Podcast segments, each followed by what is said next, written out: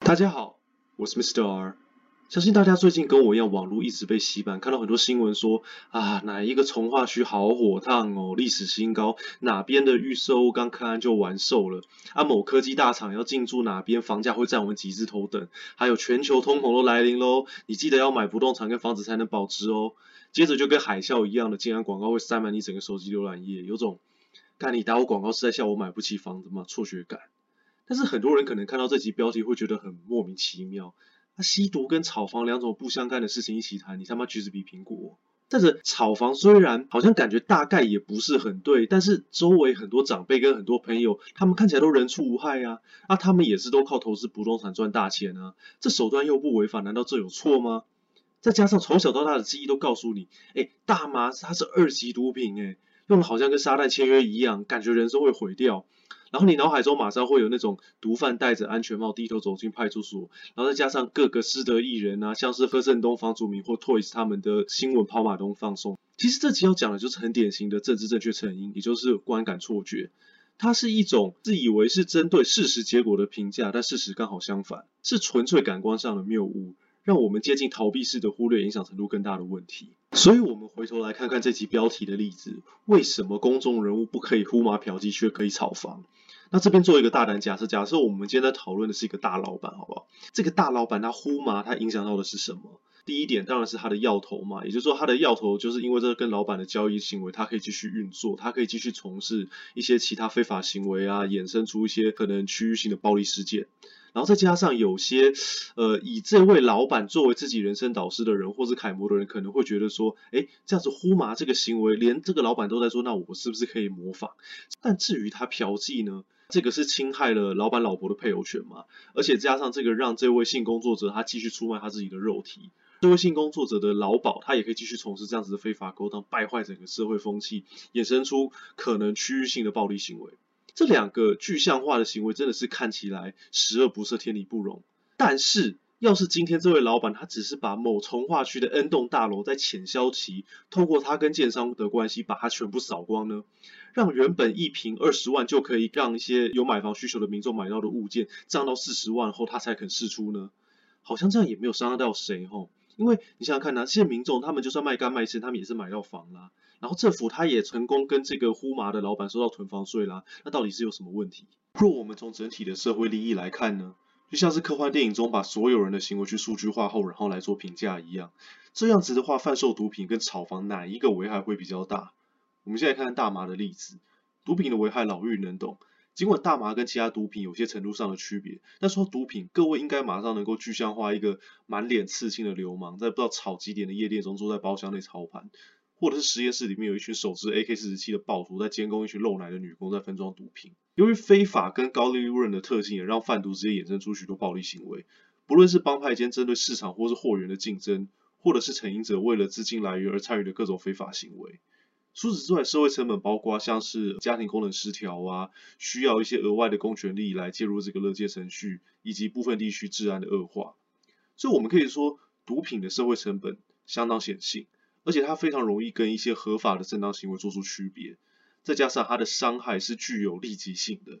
这边说的伤害立即性，指的是虽然说对于当事人的家庭可能损害是永久，但是站在社区或是社会的角度来看，只要将这些贩毒或吸毒的人口跟社会隔离起来后，对大众的影响其实相对较小。看完大麻的具体社会伤害后，我们接着来看炒房。炒房这个感觉叔叔阿姨常常茶余饭后讨论的投资项目，新闻常报道某某艺人多帮帮几岁存到 N 间房的理财术，听起来完全正常啊，怎么会有问题？说这个台湾人对于炒房的接受程度也是让我蛮意外的。像最近有个新闻啊，就是韩国的女帝少女时代主唱泰妍，她因为在国内的炒房风波被延上。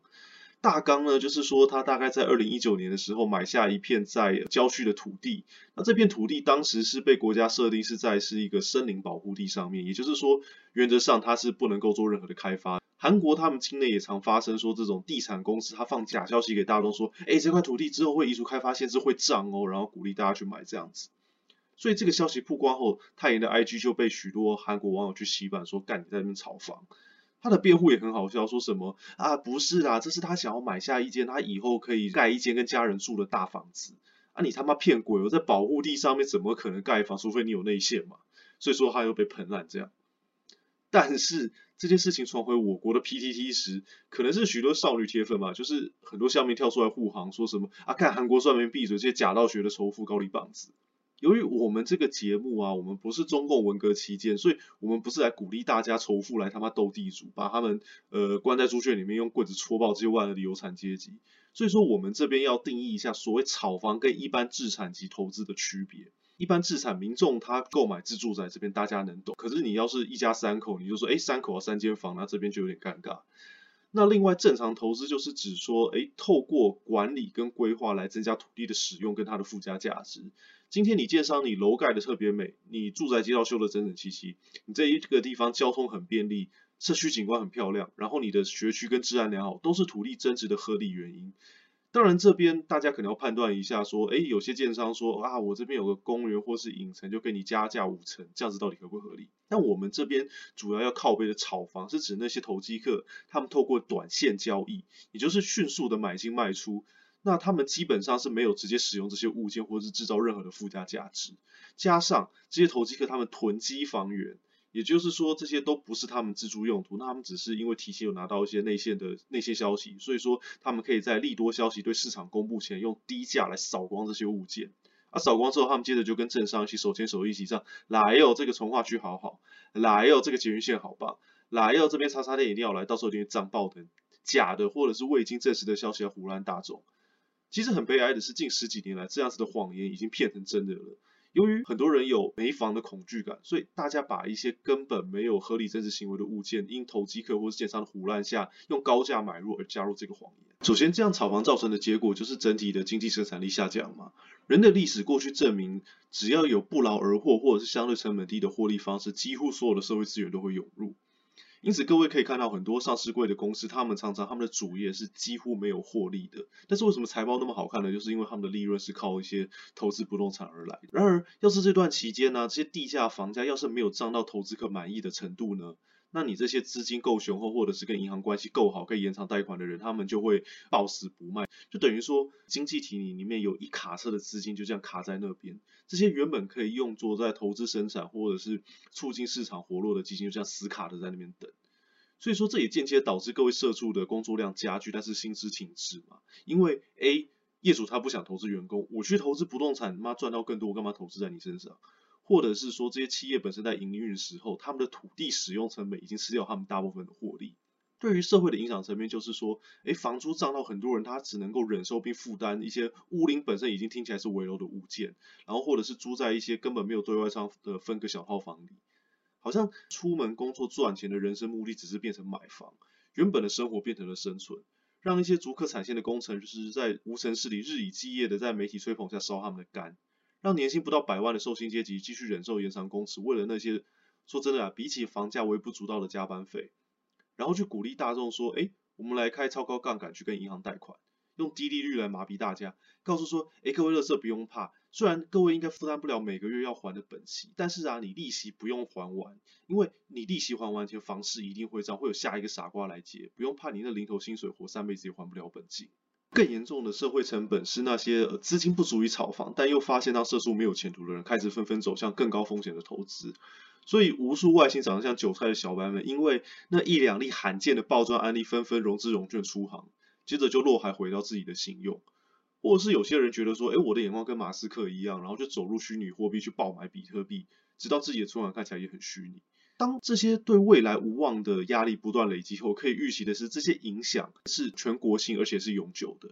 注意，这边跟使用毒品的区域性跟暂时性不同。当整体社会为了一个生存要件，也就是说有自己的窝，将毕生的精力围绕在这一块。且绝大部分的人意识到说，这个目标可能根本无法实现。当这些生存的焦虑引发的连带效应程度是严重到超乎大家想象的。当多数人拼命升学考试却找不到好工作，当拼命工作却无法满足家庭的基本需求时，这些压力要往哪边去排？所以说，过去曾像2008年次贷风暴、美国次贷风暴发生的时候，欧盟地区的药物滥用比例在三年内上升了十一个百分点。而美国自己加州地区，他们在次贷风暴后的二零零九年，他们的暴力犯罪比例短期内攀升了三十九个百分点。